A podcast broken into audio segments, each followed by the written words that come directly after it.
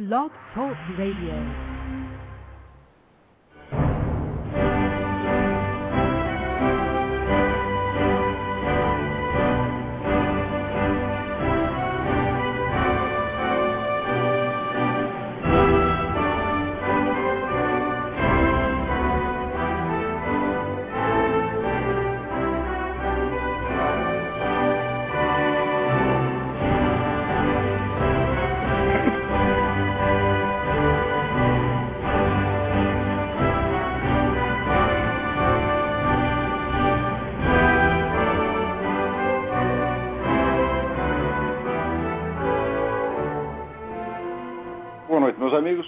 Aqui de volta. Como sempre, começamos invocando a Santíssima Virgem Maria, Santo Padre Pio de Petrutina, para que roguem a Deus que nenhuma injustiça se cometa neste programa. Queria aqui fazer uns lembretes a vocês que de 11 a 16 de outubro eu estarei proferindo aqui em Colonial Heights, Virgínia, o curso A Consciência de Imortalidade. Vocês podem ainda dar tempo para se inscrever.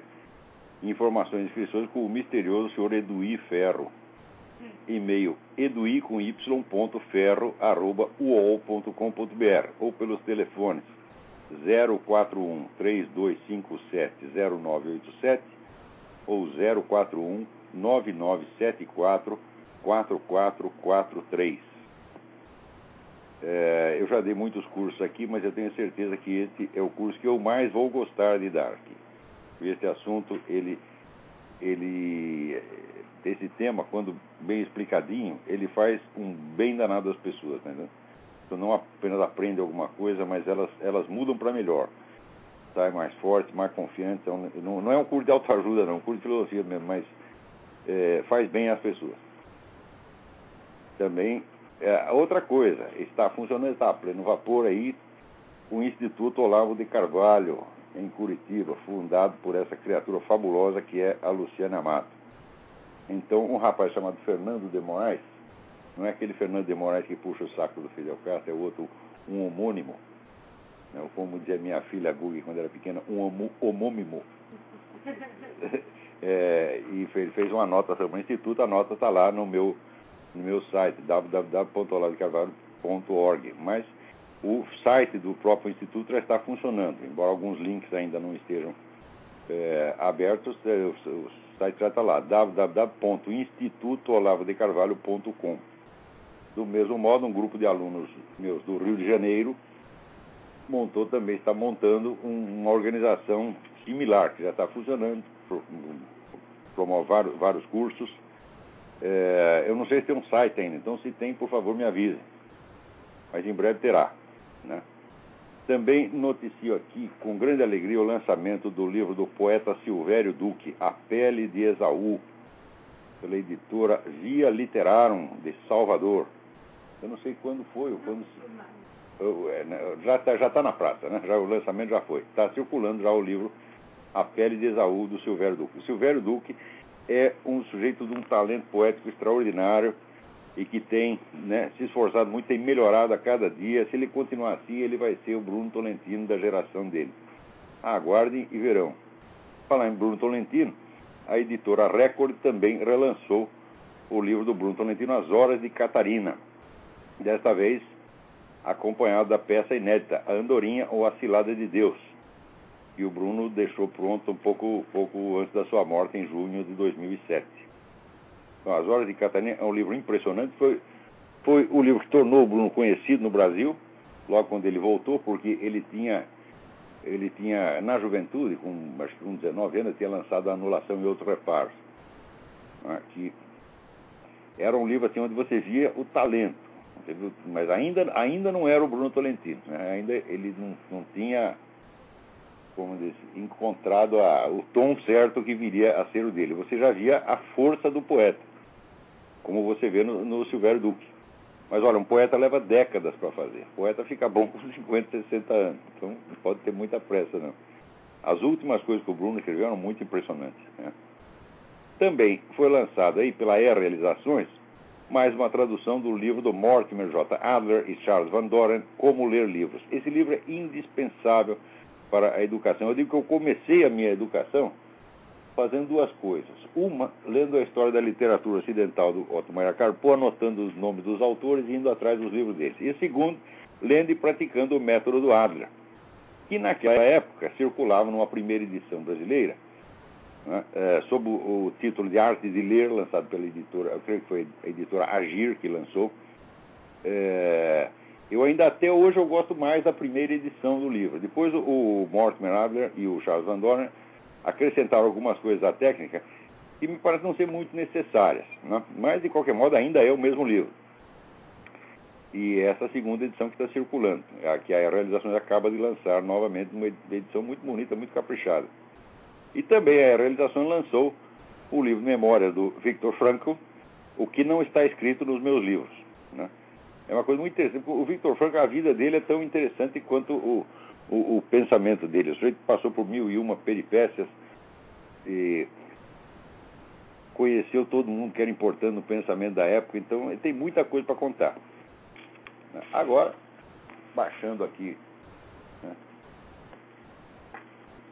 para a chamada realidade brasileira, né, está sempre um pouco mais abaixo do que a gente espera, vir para vocês verem a merda que está. Eu quero comentar duas coisas aqui e mostram para vocês a situação que nós chegamos, situação de absoluta psicose que nós chegamos.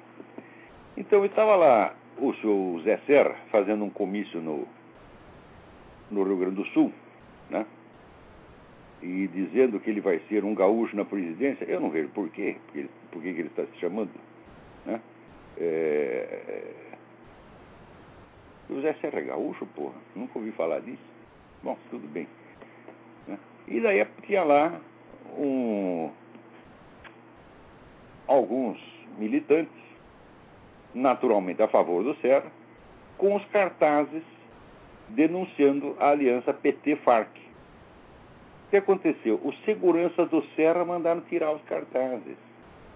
Quer dizer, mas vê que merda, porra. Os caras estão tá lá ajudando a sua candidatura, né, tirando um proveito daquilo que o seu próprio candidato a vice falou, tá certo? E tentando, né, dar ao público uma ideia de que você é ligeiramente macho, e você vai lá e contesta. Eu, macho, não, jamais, jamais, jamais, jamais. Eu sou um puxa-saco, né? Incoercível. Eu não consigo ver um saco sem eu pendurar e puxar, puxar, puxar, puxar. Hum, o Zé Serra não consegue, gente, não consegue parar de puxar o saco dos próprios inimigos dele.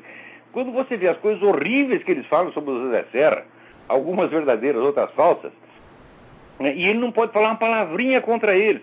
Você veja, mas essa, essa noção de polidez que se impôs no Brasil é uma coisa impressionante, porque você vê, né, outro dia, por exemplo, eu vi um debate lá na, na Câmara dos Comuns, na Inglaterra, que tinha um, um, deputado lá, Daniel, esqueci o nome do sujeito, é, é, discutindo com o primeiro-ministro, o Gordon Brown. O que ele falava do Gordon Brown era assim, um negócio para você enfiar a cabeça na, na privada e puxar descarga, tá entendendo? E o Gordon Brown também, puto da vida, respondendo por outro. Isso é normal, minha gente. Quer dizer, a polêmica, a discussão política é normal. Se você vê os debates, grandes debates que tinha, né? né e nos anos 50, 60, por exemplo, juntava Brizola e, e Carlos Lacerda, saia fogo o negócio, juntar Jânio Quadra, Demar de Barro, né? Um só faltava voar na goela do outro, falava coisas horríveis, e eram coisas verdadeiras, porque daí toda a merda escondida vinha à tona. Né? Agora não. Né? Um ajuda a esconder a merda do outro, porra. Eu vi outro dia a entrevista do, do, do Zé Serra, aquilo parecia, assim, candidatura a prefeito de cidade do interior. A, não, a candidatura a subprefeito de Vila Inhocunhé. Porque de conteúdo político não tinha nada. Era só aqueles probleminhas burocráticos administrativos, tão pequenininhos, né? Ah, o senhor vai aumentar o pedágio, o senhor vai diminuir o pedágio, né? como é que vai ser a concessão das estradas? É coisa assim de interesse de três ou quatro grupinhos, só besteirinha, né? Política mesmo não se discute. A revolução latino-americana que está aí em curso não se discute. A matança anual de 50 mil, mil, brasileiros não se discute. Nada de sério, nada de verdadeiro, só picuinha. O Zé Serra, evidentemente, estava sentindo muito à vontade, porque é disso que ele gosta.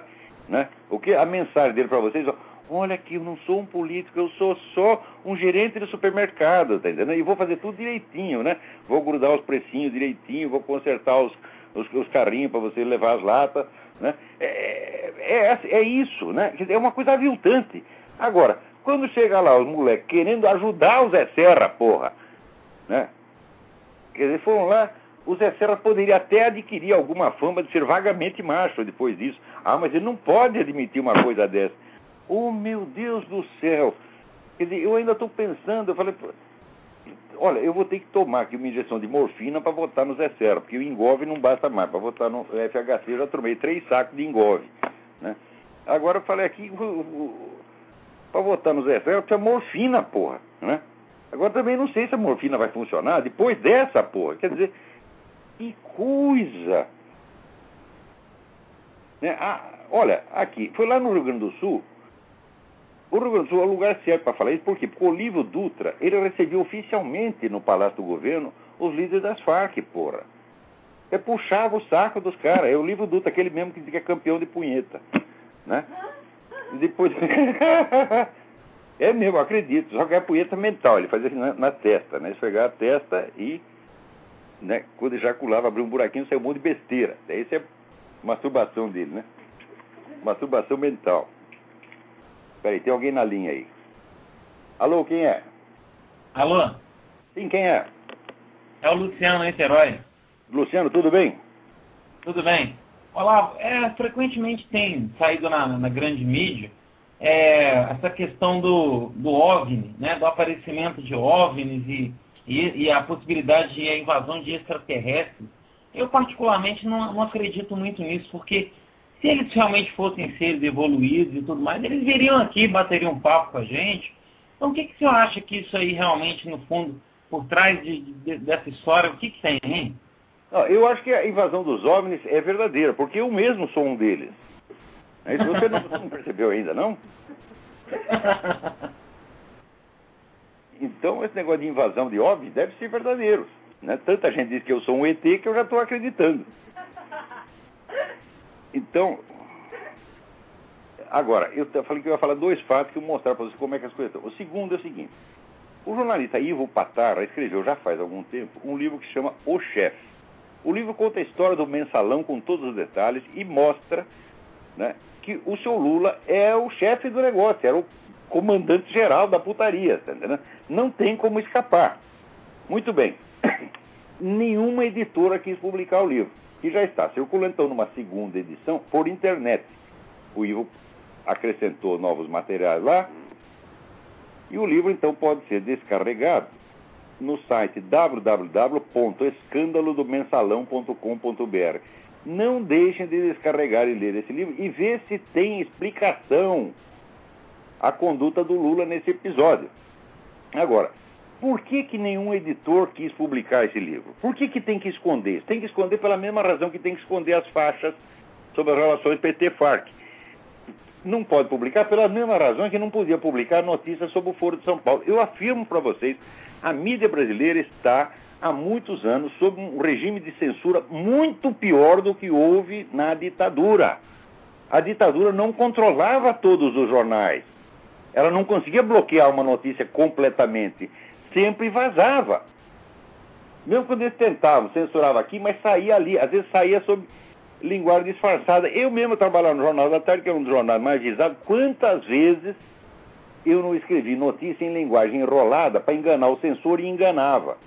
Né? Eu lembro quando né, os milicos estavam tramando, era a candidatura, entre aspas, do general Geisel, e não podia então divulgar quem era qual era a composição do governo dele. Eu divulguei aquilo dois ou três dias de antecedência antes de ser liberado.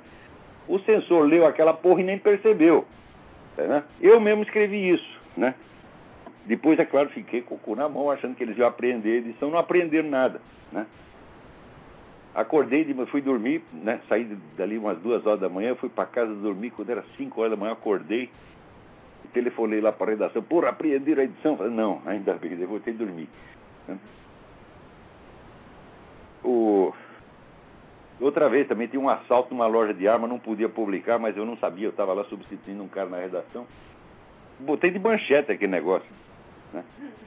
Daí, quando tinha, tinha um cara lá no, no Diário Popular que ele servia para isso, ele servia para ser preso. Era sempre ele, o que quer que acontecesse, acontecesse eles prendiam o mesmo cara. Era um diagramador chamado Antônio Pinto de Freitas, o Pantera, que tinha sido dirigido o Jornal Comunista em 1930. E ele era o único cara que estava fechado, qualquer coisa, prende o Pantera de novo. Né, quando acordamos, o Pantera já estava na cana de novo. Mas ia lá fazer meia dúzia de perguntas e soltava o cara. Então, naquela época, tudo vazava. Vazava por quê? Porque a censura era externa. Um censor era apenas um, um funcionário do Departamento de Polícia Federal que ia lá e chegava no jornal onde ele não conhecia ninguém, não sabendo qual era a rotina ali, não sabendo nem direito como funcionava um jornal, então era feito de trouxa. Agora, hoje, não. Quem faz a censura são especialistas, são jornalistas. Né? São os próprios donos de jornal. E no meio editorial, a mesma coisa. Então, tampou tudo, não se pode falar de nada. Gente, vocês estão vivendo sob regime de terror, vocês não entenderam ainda, não? Quer dizer que não se pode denunciar certas coisas, não se pode falar de certos assuntos, é proibido. Veja, no tempo da ditadura aconteceu que não podia também ter discussão política, então só se falava de assunto administrativo.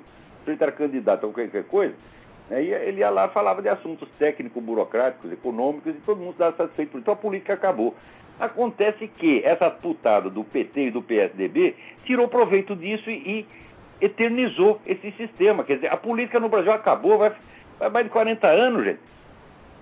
Não existe política no Brasil. Política é confronto. Política seria o sujeito pegar isso tudo que está sabendo no mensalão e esfregar na cara do seu Lula e dizer, ó, seu Lula, como é que o senhor responde isso, porra? Né? Chegar na dona Dilma e dizer, dona Dilma, onde é que a senhora meteu o dinheiro da Demar? A senhora vai ter que explicar, porra. Agora, não pode tocar nesses assuntos, é o passado. Digo, peraí, como é que é isto? Quer dizer, os chamados crimes da ditadura, entre aspas, nunca são passados. Podem ter acontecido 50 anos atrás, é manchete ainda hoje. É, é, objeto de especiais da Globo que duram uma semana. Aquela história do Caco Barcelos que eu contei para vocês, fizeram um, um especial de uma semana. Agora, da Dilma não pode tocar no passado da Dilma. Né? E o passado do Lula, porra? Quer dizer que o ano de 2001 é tão passado assim? Quer dizer, aquilo que ele assinou em 2001 não se pode falar mais? Né? E, evidentemente, o mensalão já é passado também, ô seu Serra? Não pode falar, não? Então, você veja a situação de covardia, de cagaço geral e obrigatório, né? E, de modo que as atitudes mais covardes, atitude de puxa-saco, de psicofanta, se tornaram normas de polidez no Brasil. Aonde que vocês pretendem parar, gente? O Brasil está saindo do mundo. Está saindo do mundo. Então, de vez em quando, né? Anuncio assim, a mídia exterior já, a, quer dizer, a mídia que pertence aos caras que mandam no Lula, né? Ah, publica um negócio aí falando bem do Lula, diz que ele vai virar um grande estadista. Estou anunciando, né, há 20 anos estou anunciando que o Lula, na semana que vem, vai ser um grande estadista. E depois anuncia de novo, o Lula vai ser um grande estadista. Então, isso aí é que nem o país do futuro, entendendo? Então, o Lula é o grande estadista do futuro. Depois dele morrer, ele vai continuar sendo o grande estadista do futuro. Então, como é que pode isso? Então, ó, a vingança será maligna. Muito mais gente vai ler o, Ivo, o livro do Ivo Patar né, na internet do que se estivesse nas livrarias e fizesse um maior barulho em torno. Eu acredito que essa altura já milhões de pessoas descarregaram esse livro. E vocês todos, né, ouvintes desse programa, descarreguem e leiam, ou, ou melhor ainda, comprem o livro. O, o, não tendo editor, o que, que fez o, o autor, o Ivo? Ele mesmo mandou imprimir o livro, né, e ele vende da casa dele, você manda lá um e-mail para ele, paga lá, que é 50 reais, e recebe o livro www.escandalodomensalão.com.br e também no Mídia Sem Máscara tem lá uma entrevista com o Ivo Patar, onde o Ivo afirma claramente a respeito do mensalão. O Lula é o chefe, a rede de esquemas é enorme, complexa e se houver inteligência, Lula não deve saber dos detalhes até para não ser envolvido. Mas é claro, mas, escuta, mas nem Al Capone sabia todos os detalhes da máfia, porra. Né? Então, divulguem isso também. Vamos fazer um barulho, fazer o país inteiro tem que ler esse livro para saber quem é esse filho da puta que nos, nos governa. Filho da puta, mentiroso, canalha, tá puxa saco de terrorista, puxa saco de narcotraficante. Né? Quer dizer, é uma vergonha. Esse homem merece um desprezo ilimitado, tá entendendo? Essa semana saiu uma, saiu uma, uma, uma notícia que houve um encontro entre dois presidentes, o encontro do grupo gay e jovem e o presidente de um negócio que se chama República. Então aparecia lá os dois abraçadinhos, né? Agora, o nome do presidente do E-Jovem vinha em primeiro lugar, né? O presidente do E-Jovem se encontrou com o presidente da né? República, né? Porque o Lula é puxa-saco de gay, tá certo? Tá lá ele financiando essa escola lá para os meninos, né? aprender a ser gay já desde pequenininho, né? A próxima etapa, evidentemente, será explicar a eles que eles não devem praticar isso só entre eles, mas também com os seus professores. Não é isso? Isso é aqui já estão ensinando, né? A luta pela liberação da pedofilia aqui já é um negócio impressionante. Não é liberação, valorização da pedofilia. Né? Porque, afinal de contas, o sujeito vai lá e come um menininho de três anos e explica: não, não fui eu que queria comer ele. Ele que tem o direito de ser comido por mim. Né? E você. Isso aí é um direito humano fundamental. Né?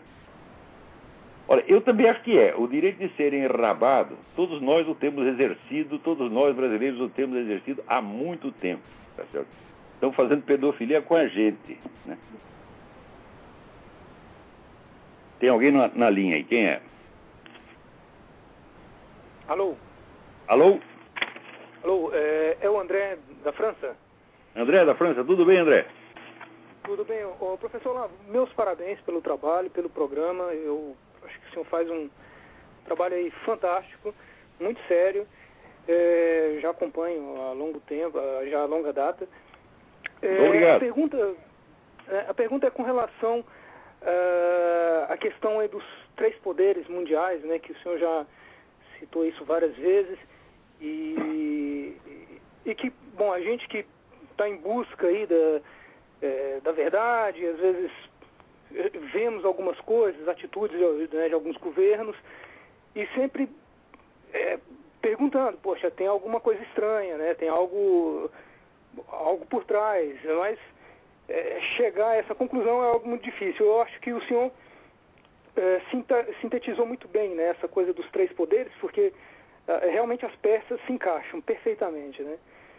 E, e desses três poderes, né, o comunismo, o islamismo, bom, que aqui na, na França, na Europa, é tá uma coisa absurda, é notório essa, essa invasão aqui, e, e o, o, grupo dos milionários, desses três, é, nós podemos considerar que o comunismo seja o pior deles?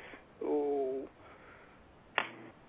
Olha, na verdade, eu não, na verdade eu não sei, não sei julgar. Evidentemente, em termos de violência, não, nada se compara com o comunismo, nem mesmo o nazismo chegou a cometer crimes na, naquela proporção. Você vê as vítimas do nazismo são 20 milhões, agora as do comunismo são mais de 100. Quer dizer, a é. conta pelo livro do comunismo é uma conta, como se diz, conservadora, né, no sentido que a palavra tem em medicina, quer dizer, você diagnostica pelo, por baixo. Né? É, mas os outros também. É, é, difícil você julgar isso aí, porque existe o problema da cumplicidade. Por exemplo, agora saiu o livro do Chuck Morse, né, mostrando a cumplicidade entre esses radicais islâmicos e o nazismo durante a guerra livro muito bem. Chuck Morse é um radialista uhum. da, daqui de Chicago. Acabou de publicar um livro muito importante sobre isso. É, então é difícil você saber quem é pior, porque às vezes você, você fala os crimes do comunismo. E, bom, mas essa turma toda, Rockefeller, essa turma do Wall Street, não ajudaram pra caramba o regime soviético? Time, né? Não existiria economia soviética sem essa gente. Então é difícil você saber a autoria do, do, do, do crime, tá? porque são tantas mãos Certo. Agora, é, eu, outro lado, foi assim... bom, a sua pergunta é muito oportuna, porque é o uhum. seguinte, deixando de lado um pouco o comentário das coisas da semana, vamos voltar um pouco atrás. Você vê, depois da década de 90, surgiu um novo tipo de defensores da democracia. São os caras que querem espalhar a democracia pelo mundo, quer dizer, democracia e, e economia de livre mercado, e acham que isso é a fórmula infalível para tudo. Então eles querem espalhar isso para o mundo. Mas para poder espalhar, é preciso reduzir essas, eh, esses elementos de democracia a um esquema formal que se adapte às mais variadas, que se adapte uniformemente às mais variadas circunstâncias culturais. Então, não pode passar valores culturais, não pode passar valores religiosos, tem que passar somente o esquema formal. Democracia parlamentar e economia de mercado. Então, o que, que é necessário fazer para isso? É necessário neutralizar os valores culturais que possam, evidentemente, obstaculizar o processo. Então inventaram um treco chamado multiculturalismo, que é para dissolver todas as fronteiras culturais e étnicas e misturar tudo. Né? Bom, acontece o seguinte, esses, espertos, esses caras são tão espertos, eles são tão maravilhosos, né, que eles só adotaram isso nos países deles mesmos. Então eles fazem multiculturalismo nos seus países, não no país vizinho. Né? É, então, resultado: as fronteiras nacionais só são dissolvidas no Ocidente. Vê se alguém dissolve fronteiras étnicas na China ou no mundo islâmico ou até mesmo na Rússia. Não dissolve coisíssima nenhuma.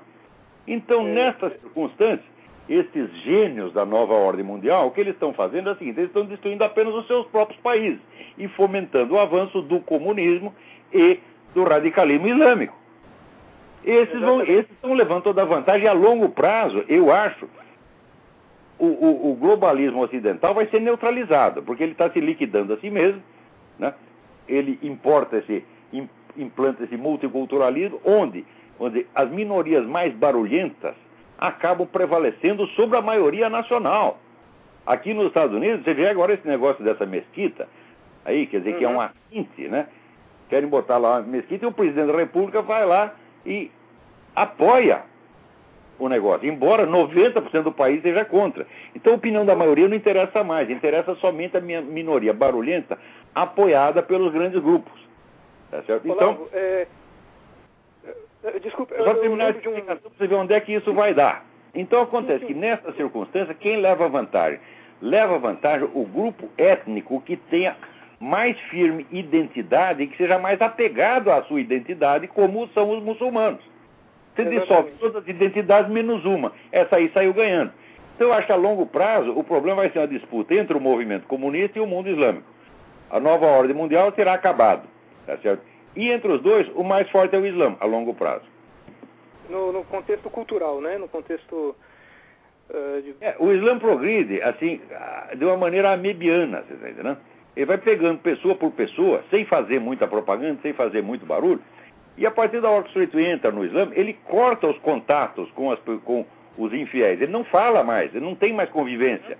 A pessoa socialmente desaparece e passa a integrar o grupo islâmico. E assim o negócio vai crescendo invisivelmente numa velocidade assombrosa. E, então, e, e isso mais em aqui na Europa tão... é, o, é o esquema islâmico, evidentemente. É, aqui na Europa está uma coisa assim, é, é, é, tá caminhando a, passos largos, né? É, é impressionante, é absurdo. Eu, eu, lembro de um programa, já há algum, alguns meses que eu vi um programa, um programa aqui na França, e tinha um, um deputado suíço. O tema era exatamente é, sobre aprovar ou não, eu esqueci o nome daquela aquela torre né, islâmica, que tem, eles têm a mesquita, mas tem aquela torre que eles fazem. É, o cara faz o chamado para a prece. Isso. E eles estão querendo já fazer isso aqui na França. Aliás, já tem em alguns lugares, por acaso, né? É, me parece. Não, não, não tem. Mas eles dia querendo... dia você vai ter o um muezinho lá do alto da Torre Eiffel chamando os caras. Que... é, não, é impressionante. E, e aí, esse mesmo deputado, ele comentou, porque no, no mesmo período eles estavam querendo aprovar a lei na Itália para tirar os crucifixos, né? E ele falou assim, puta que pariu, não é possível, é o fim da nossa civilização, né? Vocês querem tirar os crucifixos e, e quer levantar a torre, né? E, construir mais mesquita. Esse é pessoal da nova ordem mundial, eles só estão destruindo o Ocidente mesmo. No Oriente é, eles não tocam, no mundo islâmico eles não tocam, no mundo comunista eles também não tocam. Aliás, até ajudam. Você vê, agora a China, essa semana se noticiou. A China, que era a terceira economia do mundo, passou na frente do Japão e é a segunda agora. E os americanos botando dinheiro lá, botando dinheiro lá. Né? É, vamos então, dizer, ajudando é... né? Aqui, por exemplo, os muçulmanos têm todas as vantagens. Lugar, você não pode fazer uma pregação. Tem universidades, cidades inteiras, você não pode fazer a pregação cristã que você vai preso. Agora, a pregação islâmica pode. Na Inglaterra a mesma coisa, quer dizer, são leis que protegem. Né? Veja, eles dizem que eles querem dissolver as identidades culturais. Não, eles só querem dissolver a nossa. É contra a identidade muçulmana, a identidade muçulmana, ao contrário, eles reforçam. É, Isso que é, creio que é premeditado.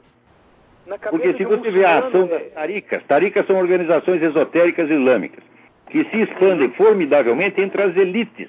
Pega altos intelectuais, governantes, os homens mais ricos do mundo, vão pegando as coisas discretamente com 50, 60 anos de antecedência, como fizeram com o príncipe Charles. O príncipe Charles é um obediente discípulo de um sheik islâmico. Tá certo? É, então, mas eles começaram com isso 50 anos atrás. Quando o pessoal vê o efeito externo, não sabe de onde aquilo apareceu. Inclusive, essa coisa toda de nova ordem mundial, o pessoal pensa que é uma coisa que está acontecendo espontaneamente, graças uhum. à expansão dos mercados. Eu digo, não. Você procurar livros publicados 50, 60, 70 anos atrás, você vê que é um plano, é uma ideologia. Eles conceberam, uhum. discutiram isso profundamente. São centenas de autores importantíssimos, entre os quais Arnold Toynbee, né, discutiram isso durante 50, 60 anos antes de colocar em prática. E quando coloca esse discurso ideológico, né, por exemplo, a dissolução da família, isso é uma coisa que foi discutida 60, 80 anos atrás.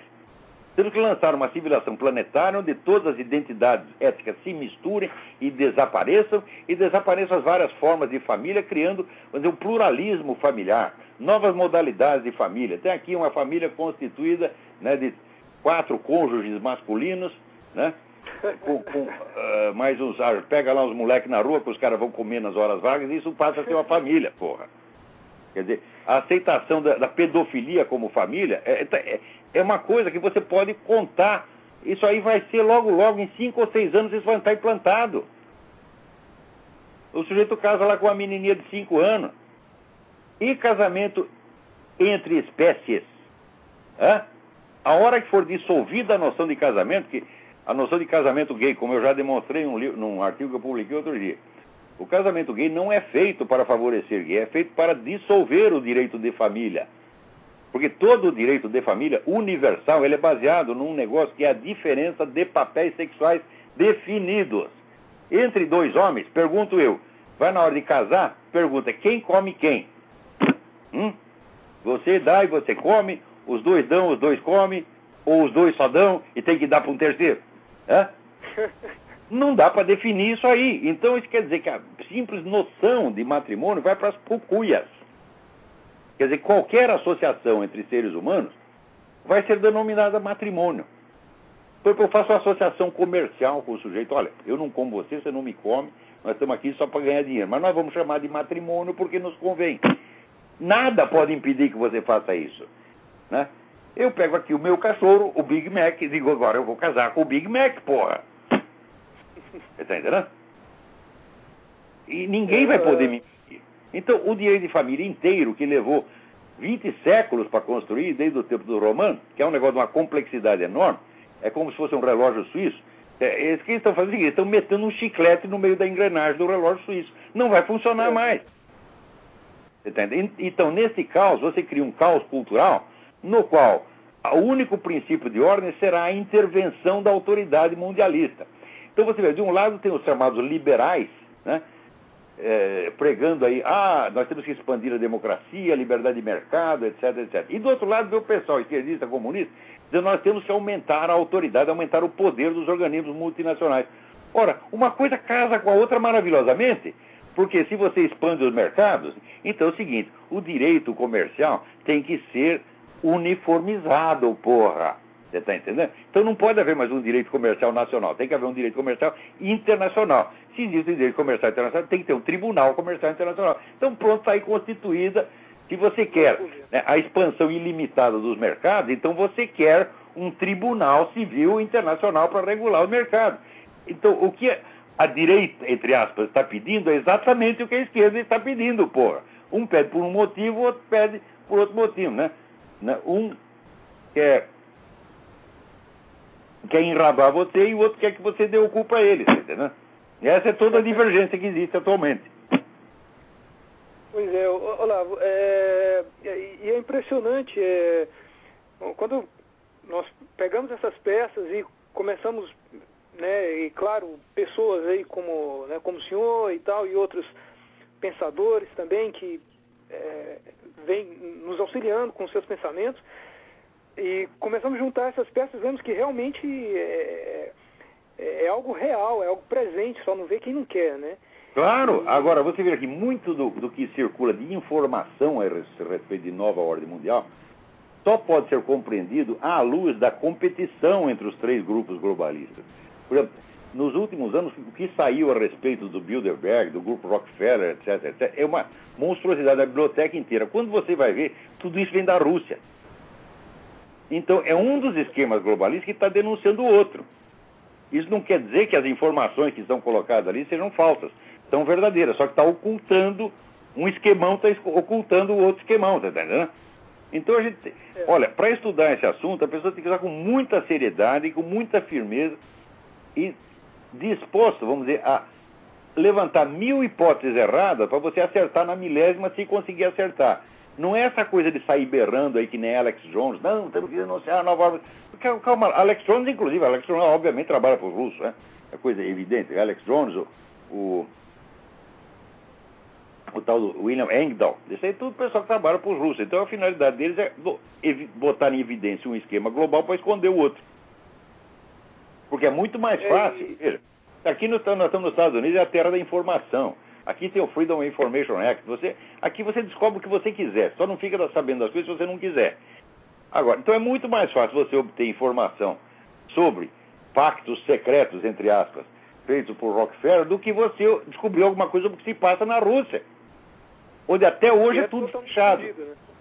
Então, aquele sobre o qual tem mais informação se torna mais visível. Isso cria uma ilusão de ótica. Você tem a impressão que é o Rockefeller que está de decidindo até o que a Rússia faz. Você está entendendo? Então, essa ideia de que existe uma central global mundial não existe. Existem três. E elas estão em competição. Às vezes colaboram com o dos seus interesses. Mas as três são têm fontes independentes. Pois é. Olá, é um prazer. É, bom, eu. É, obrigado aí pela, os esclarecimentos. Vou acompanhar aqui pelo. Vou desligar e vou acompanhar, continuar acompanhando. Obrigadão. Obrigadão. Obrigado. Por essa semana aqui eu recebi uma notícia de que o, o blog do Júlio Severo está bloqueado em certos lugares, não conseguem acesso. Né? E parece que alguém lá andou classificando o blog do Júlio Severo como blog de ódio. Né? E. Então, olha, de fato, hoje em dia você a coisa mais fácil é você tapar a boca do seu inimigo. Você diz que ele está fazendo discurso de ódio e pronto, vem a ONU, vem? Até a Organização Mundial da Saúde fala que você é insalubre e cala a sua boca. Você está lá pregando o evangelho. O evangelho é discurso de ódio, porra. Está lá o discurso diz, eu não vim trazer a paz, mas a espada. Isso é discurso de ódio, você está querendo matar as pessoas. Tá certo? Então até o evangelho virou discurso de ódio. Então, qual é a, a surpresa? Né? Agora, Ver, a internet, ela ainda é um campo onde você pode exercer a liberdade de expressão se você souber contornar essas coisas. Né? Eu sugiro o seguinte: você faz lá, programa o seu, o seu site para ele ser reproduzido automaticamente com outro endereço toda vez que for bloqueado. Então, bloqueia um bilhão de vezes, você, um bilhão de vezes aparece outro endereço. Dá para fazer isso. Nós vamos ter que recorrer a esses, a, a esses estratagemas. Né? Agora, aqui, o, o Rômulo Viana, do Rio de Janeiro, tem mandado várias mensagens denunciando lá a corrupção né, do governo do estado do Rio, o seu Sérgio Cabral. Olha, nem precisa, Rômulo, porque todo mundo sabe que esse cara é um filho da puta. Tá lá o, o, o, Vocês viram o vídeo que nós botamos no, no, no Mídia Sem Máscara, né? Por lá inaugurar um conjunto educacional e daí chega um moleque lá, coitado, humildezinho, dizendo, olha, mas Aqui a piscina não funciona, a quadra de não funciona, nada funciona, a gente não pode nem entrar. O que que faz? Está lá o governador do estado e o presidente da república. O que que eles fazem? Ouvem atentamente o menino com a educação e o respeito, o carinho que se deve né, aos mais jovens. Né, pergunta, o que, que foi, meu filho? Daí, da, da sua denúncia, vamos anotar aqui, vamos investigar para ver que merda está acontecendo. Não, caíram de pau no moleque. E o Lula, preocupadíssimo, vira lá para o assessor e fala, pô, isso vai dar um prejuízo político para nós. Ele está preocupado com prejuízo político e não com o atendimento à infância do Rio de Janeiro. E o governador ainda grita com o rapaz, diz, seu sacana, cala a boca, seu otário, é um cafajeste, filha da puta! Por que não vem falar isso pra mim? Vem aqui na minha cara dizer que eu sou sacana, que eu sou otário. Eu encho sua cara de porrada, seu bosta. Né? Mas não é homem, isso aí não é homem, tá? não é homem para falar Pô, fala assim com o menino. Né? Se chegasse lá um negão de dois metros, eles iam responder assim, não. Ah, mas é um neguinho pequenininho, então vamos cair de pau nele, porra. O que, que é isso? Esse, esse, olha, o que eu acho, eu às vezes fico meditando essas coisas e vendo, esse pessoal tem mentalidade social, sociopática, eles não têm os sentimentos normais. Por exemplo, o sentimento, vamos dizer, de proteção ao mais jovem, que é uma coisa natural no ser humano, que todo homem adulto tinha que ter, eles não têm. Chega lá um menino falando isso, eles se sentem ameaçados, como se fosse né, o, o Mike Tyson que está lá, porra. Você está entendendo? Se sentem acuados, então se defende que nem sabe, um, um, um porco espinho acuado. Né? Parece que é assim, um urso atacando o porco espinho, o porco espinho começa a soltar espinho, porra. Esses, esses sentimentos assim não são normais. Por exemplo, eu não estou brincando, minha gente. Quando eu falo sociopatia, é uma coisa, vamos dizer, é um, um quadro perfeitamente descrito, tá certo? milhares de livros. E o quadro é exatamente o que a gente vê quando olha um Sérgio Cabral, quando olha um Lula, fala são sociopatas, são pessoas que não têm sentimentos morais normais. São sentimentos perversos. E por que que, como pode votar nesta gente? Eu não votaria no Sérgio Cabral para presidente de um clube de futebol. Não digo, não digo um presidente de um clube de futebol. Tipo um clube de futebol de botão. Eu não votaria, porra.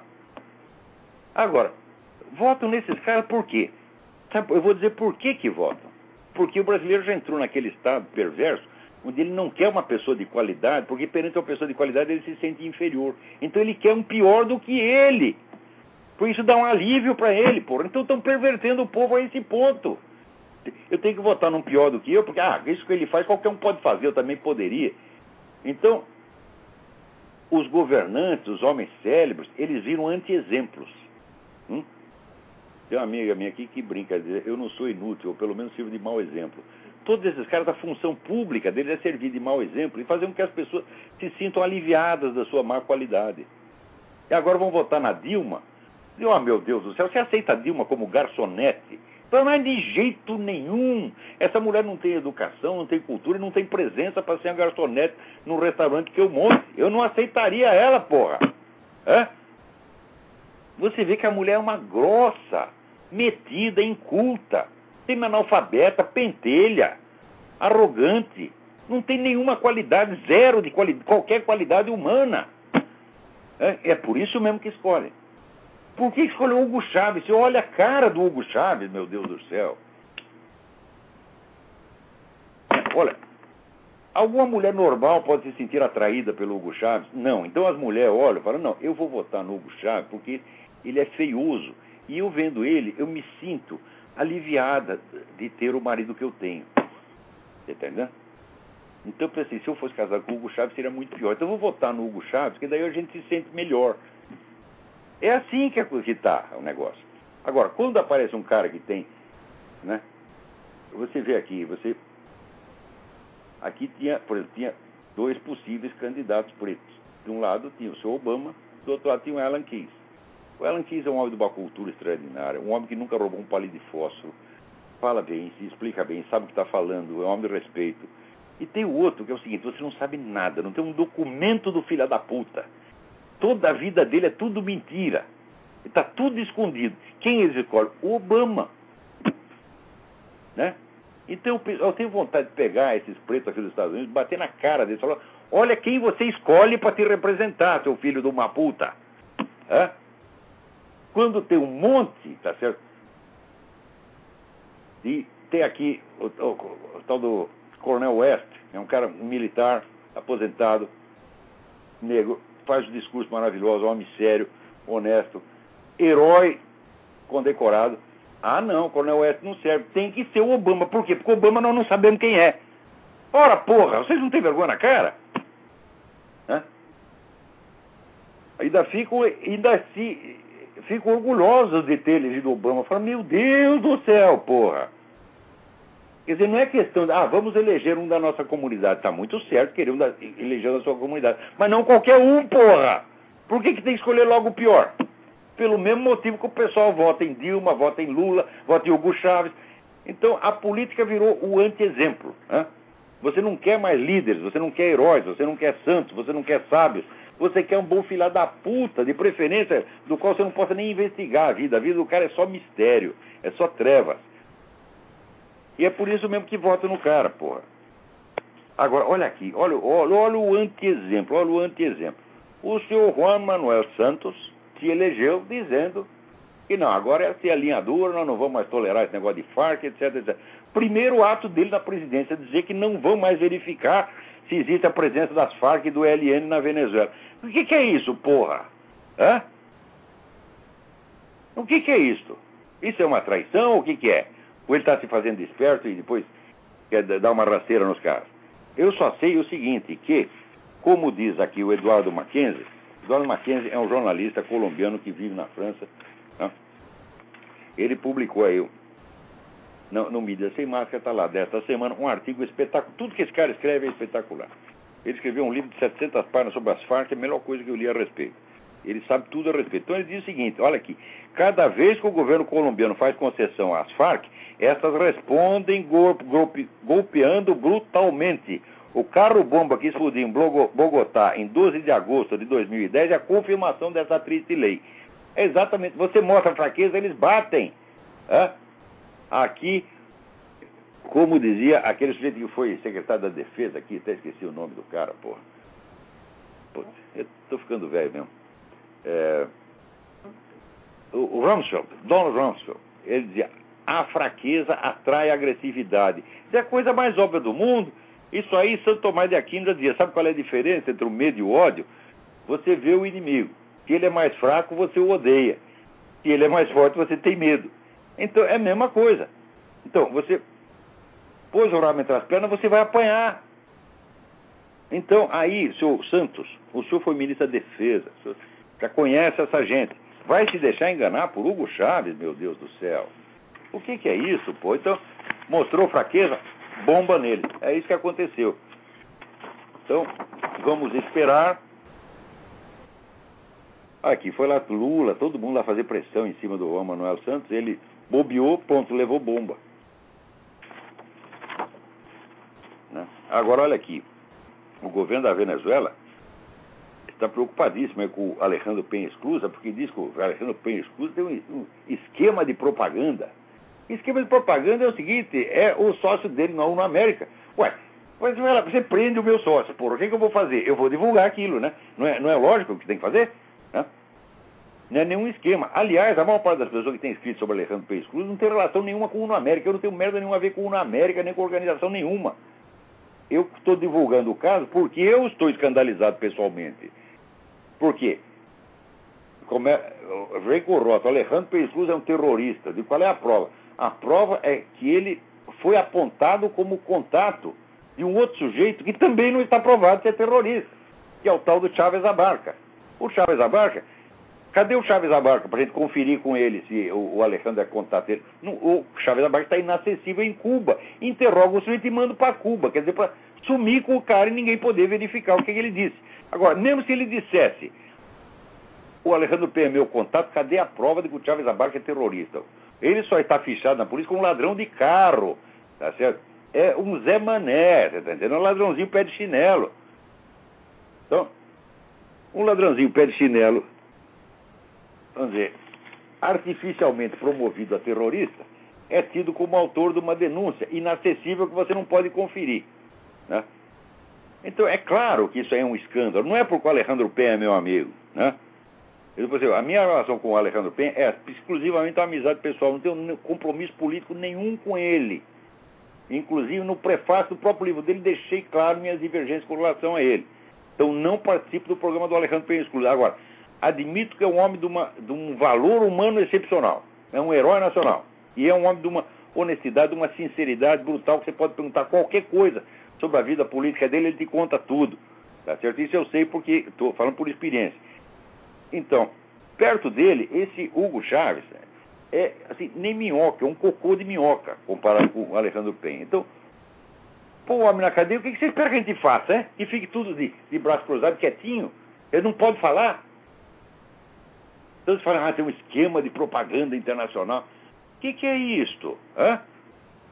Agora, quando preso o cara da Farc, aí sim é esquema.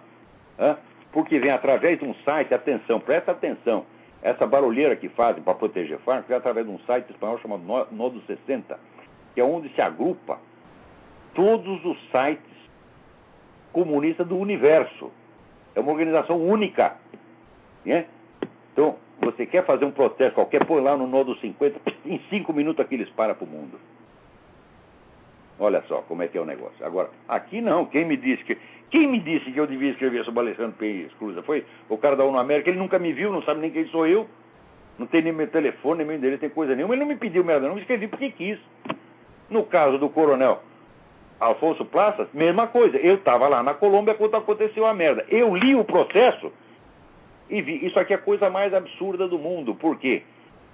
O que, que os caras fazem? Eles escondem 11 cadáveres e acusam o coronel de ter desaparecido com os cadáveres.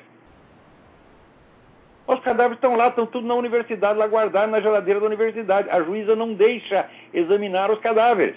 Então o que, que ela está fazendo? Ela é culpada de desaparição de cadáver, meu Deus do céu. Então ela comete o crime e acusa o coronel Praças. Quando a gente vê um treco desse, eu posso ficar quieto? Mas o que, que é isso, pô? Eu não tenho nenhuma vocação política, eu gosto aqui de ficar ensinando as pessoas a consciência de imortalidade, a filosofia de Platão, Santo Tomás de Aquino, Dan Scott. É isso que eu gosto. Eu estou fazendo isso aqui de política por obrigação, quer dizer, alguém tem que fazer a parte sua do serviço. Não aparece ninguém, né? É a mesma coisa, olha, se você tem um sujeito que mora na sua casa, o sujeito não toma banho há 15 anos, você está entendendo? E ninguém dá banho no filho da puta, um dia você diz, porra, vou eu dar banho no desgraçado, pô, vou brigar, cato ele aqui pela goela e jogo ele na banheira. Então é o que eu estou fazendo aqui, muito a contragosto. Né?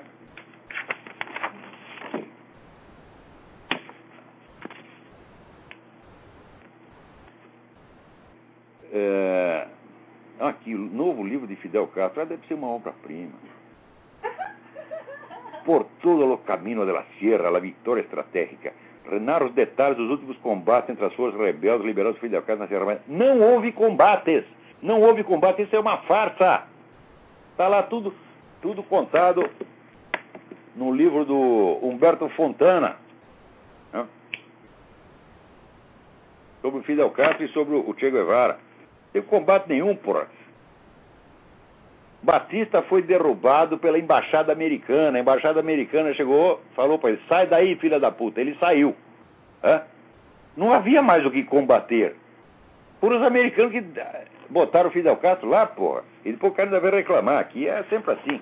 Tá vendo? Ó, ajuda comunista, ele depois põe no seu cu. Sempre foi assim, porra. E olha aqui, ô Serra. Você protegendo aí o PT, protegendo a reputação do PT, você vai ver o que eles vão fazer com você. Aliás, já estão fazendo.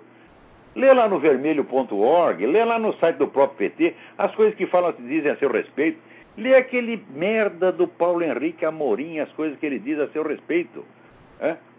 Então, significa o seguinte: você está dando a eles o monopólio da acusa, do direito de acusar. Só eles podem acusar. Você tem que enfiar o rabo entre as pernas. E, fazendo isso, você quer nos obrigar a fazer a mesma coisa. Pois, ó, você pode ficar quieto, porque você pode enfiar o seu rabo onde você quiser. Tá certo? Mas nós não vamos seguir o seu exemplo, não. Agora, olha aqui que beleza. Saiu no próprio UOL. O número de assassinatos no Rio de Janeiro no primeiro semestre desse ano é mais do que o dobro das mortes civis no conflito do Afeganistão durante o mesmo período. Olha só, no Afeganistão, hein?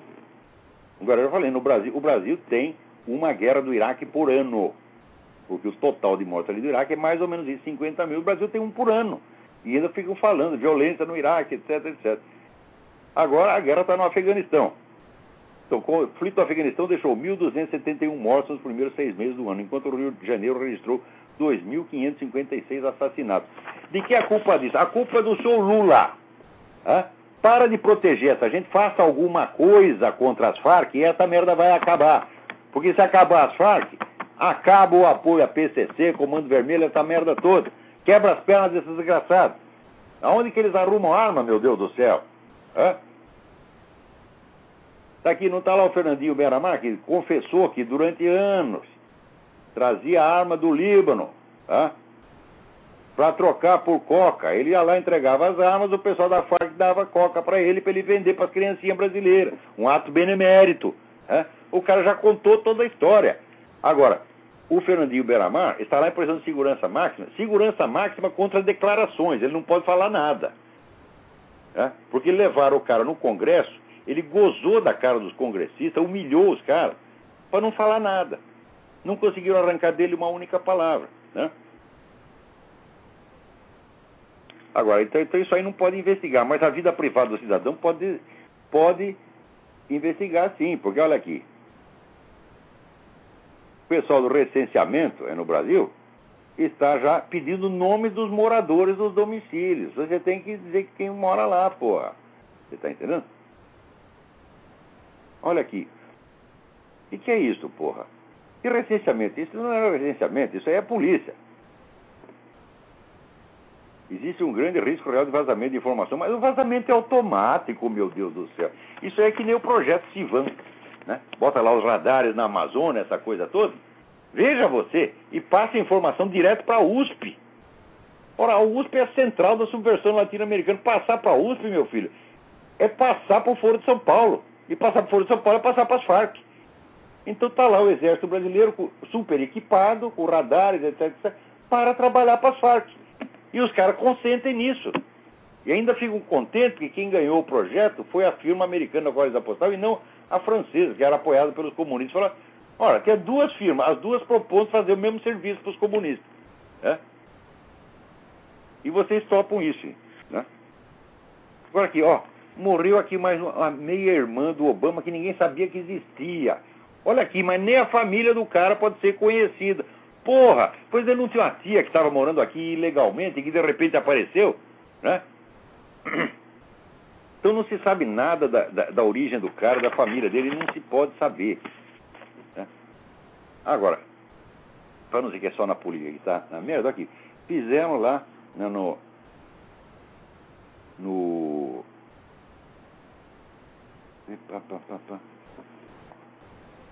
Homenagem a Gilberto Freire na feira do livro daqui da Feira do Livro de Paraty. Você olha, a, homenagem a Gilberto Freire. Eu se eu fosse, tive muita amizade com o filho do Gilberto Freire, né? Já morreu infelizmente. Mas se eu fosse membro da família do Gilberto Freire, eu proibia qualquer homenagem ao meu ancestral. Porque homenagem é que nem aqueles que fizeram na USP. Reúne um bando de filha da puta invejoso, tá certo? E põe tudo para falar mal do velho. Isso é homenagem. Então agora chega lá esse merda do FHC, né? Dizer que o, o Gilberto Freire é racista. Eu digo, então o conceito de racismo mudou. Porque na época ele ficou famoso por ele ser o grande promotor da cultura negra, da mestiçagem, do, do, dos mulatos, etc, etc. Né? Inclusive o pessoal mais reacionário na época não gostava dele por causa disso. Agora isso virou racismo, porra. Quer dizer, inverteu o sentido da palavra e está lá o, o Fernando Henrique legitimando né, esse estelionato verbal. E diz, não, era um grande sociólogo, mas era racista, daí pimpino no narizinho, faz aquela cara de nojinho. Né? Então, agora aqui, Fernando Henrique, a sua obra de sociólogo é consiste, consiste de duas coisas. Primeiro, uma teoria errada. Né? E segundo, uma série de discursos políticos que você fez para sua autopromoção. Isso é a sua obra científica. Você, comparado com o Gilberto Freire, você é um bosta. Eu não sei por que pedir para chamar Fernando Henrique para falar sobre, sobre Gilberto Freire. Porra!